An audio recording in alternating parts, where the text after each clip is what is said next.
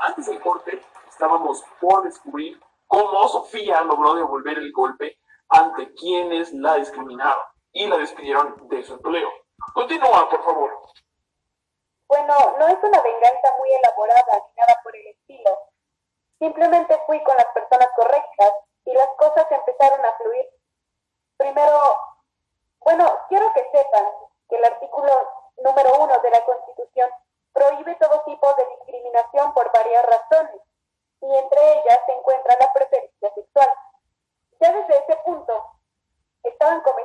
delito.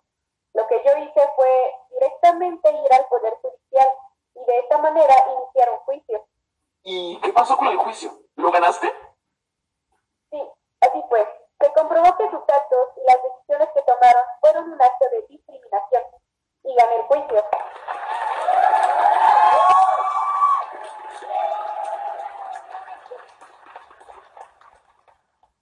Me imagino que no volviste a ese lugar a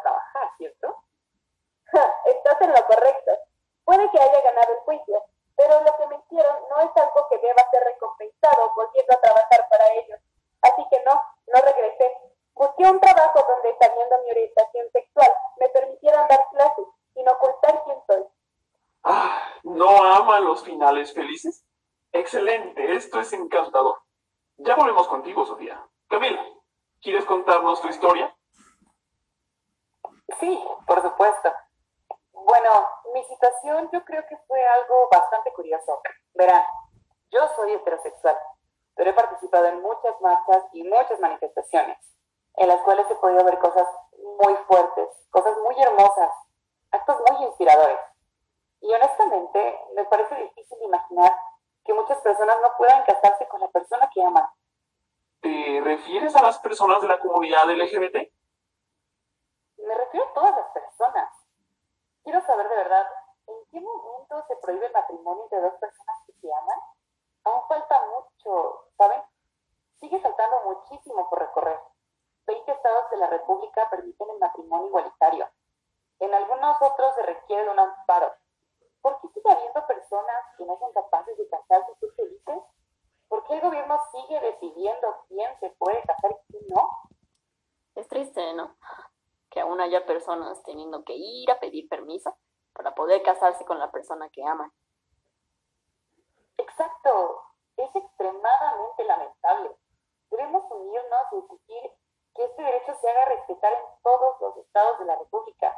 Debemos unirnos todos y exigir que se les permita la unión a esas personas que por mucho tiempo han tenido que gritar por sus derechos. Camila, ¿hay alguna forma en la que se pueda exigir que se cumpla esto en el resto de los estados? Claro, primero se puede seguir un proceso legislativo con las personas que muestran interés o en dado caso con los legisladores que tienen una comisión de derechos humanos dentro del Congreso. Exigirlo, pedirlo y hacerlo visible. Hacer visible esta petición. Presión social incluso, ¿no? Sí, justo. Al final de cuentas sigue siendo un tema de interés social y haciendo visible esta petición, exigiendo este derecho de una forma de que las cosas sucedan. Ahora, entrando un poco en materia jurídica, hablamos de un tema jurisprudencial. Ok. una jurisprudencia. Digamos que si en otros estados de la República hubo una resolución a esta petición, a esta exigencia, entonces en esos estados donde aún no es posible, se puede solicitar la resolución en esos estados. En resumen, se podría decir algo así como, ellos en ese estado sí pueden, pero aquí yo no puedo. Así que solicito que haya una resolución aquí, para que yo también pueda hacerlo. ¿En serio se puede hacer eso? Claro, incluso en el estado de Hidalgo. Por ejemplo, la que más se ocupa es una resolución que tuvo la Suprema Corte de Justicia de la Nación, en la cual se declaró uh, institucional el que, perdón, inconstitucional el que un Congreso local no legisle a favor del matrimonio igualitario. Entonces, sí, sí se puede exigir de varias formas que en tu estado, si es que aún no es posible el matrimonio igualitario, puedas finalmente casarte con esa persona que amas. ¿Ustedes dos sabían sobre esto? Ah, bueno, no, en mi caso no tenía ni idea. Honestamente me quedé muy atrasada en esos temas. creo que, no sé, lo veía como algo tan lejano que solté el tema, pero es excelente saberlo ahora. Creo que eso me da una lección, ¿no? Debo mantenerme informada con este tipo de temas. Sí, creo que yo, digamos, solo sabía que la presión social es una de las formas más conocidas de exigir este tipo de derechos, ¿no? Pero creo que la mayoría, o al menos en mi caso, yo solo me enfocaba en la exigencia a nivel social, pero no había preguntado cuáles son los caminos, digamos, legales, jurídicos, que podemos seguir para exigir el cumplimiento de estos derechos. Así es, muchas personas no saben de este tipo de caminos y muchas veces prefieren no hacer nada, pero yo desde ahora les digo que se levanten y ahora mismo vayan a exigir su derecho. Tienen el derecho de casarse con esa persona especial vayan ahora mismo y sean ese pequeño granito de arena para que las siguientes generaciones no tengan que ir a exigirlo. Simplemente lo hagan valer como cualquier otra pareja heterosexual. No tengan miedo a exigirlo. Si nos unimos, podemos lograr cosas muy importantes. ¿Y tú, Camila? ¿Has presenciado más actos de discriminación contra la población LGBT, aparte del matrimonio igualitario, claro? Incontables veces he tenido que presenciar actos de esta índole. Insultos, golpes, amenazas, despidos injustificados, denigración, humillación, aislamiento, en fin, incontables actos. Y es difícil, ¿sabes?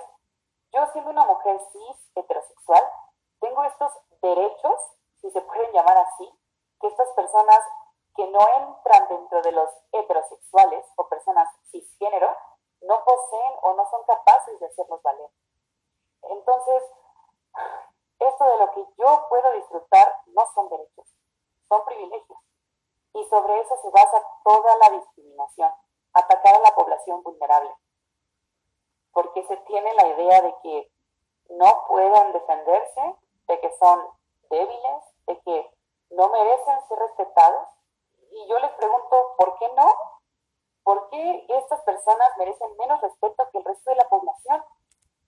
Sí, estoy de acuerdo. Creo que las personas tienen aún ideas muy atrasadas sobre lo que esta condición es realmente.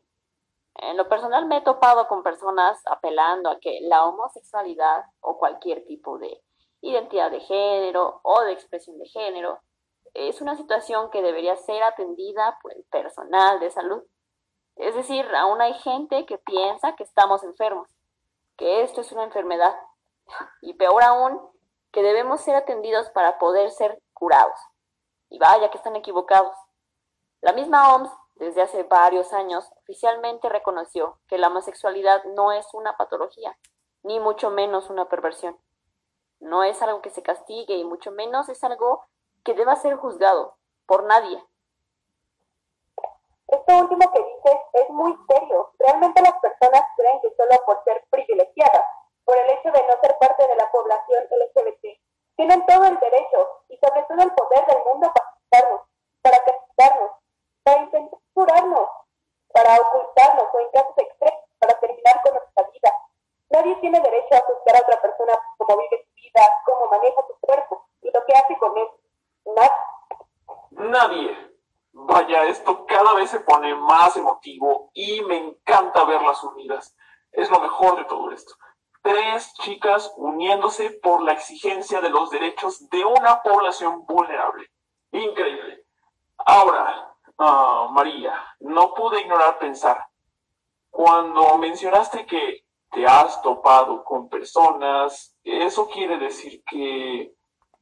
Mm, sí, yo he visto, he sido víctima de muchas formas de discriminación. Mm, lamento escuchar eso. Es triste en verdad. En un momento regresamos y quiero, si es posible, nos permitas entrar en tu vida y nos cuentes lo que has tenido que pasar para estar hoy aquí sentada con nosotros, dispuesta a comerte al mundo si es necesario. Ya volvemos, no se pierdan. Regresamos en unos minutos.